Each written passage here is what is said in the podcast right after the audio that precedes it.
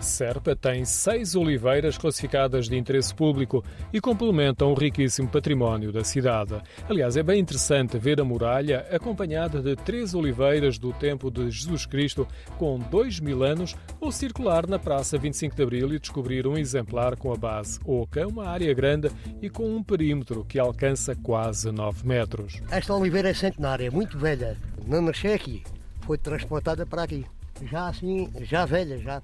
Calcula-se que a oliveira tenha mais de mil anos. Foi a última a ser classificada. Está protegida por um anel de pedras decorativas. A base está retorcida e tem muita rama, cujo verde faz concorrência às laranjeiras que existem na praça. Isto é o antigo largo da, das caminhonetas da, da, rodoviária. E depois fizeram, arranjaram isto e transplantaram as oliveiras velhas.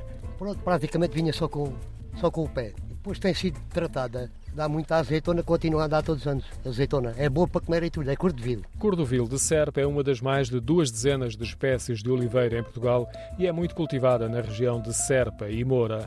Nos arredores de Serpa há ainda alguns olivais muito antigos e foi de dois deles que, em meados do século passado, foram transplantados alguns exemplares para o núcleo urbano. E lá em cima, ao pé da igreja de Santa Maria, também há umas oliveiras centenárias. Ali ao pé do Abate Correia da Serra, em frente mesmo ao jardim, está outra também. Há aí várias. Tratam bem delas? Tudo, é, é tudo bem tratado. Isso então é, é sagrado. Duas das oliveiras, junto à estátua do botânico e diplomata Abade Correia da Serra, estão classificadas. Têm entre 5 a 6 metros e meio de altura e terão 2 mil anos de idade. O tronco retorcido e a ampla zona interior junto ao solo revela a fragilidade do tempo. Há uma terceira oliveira, secou, está deitada e não foi classificada.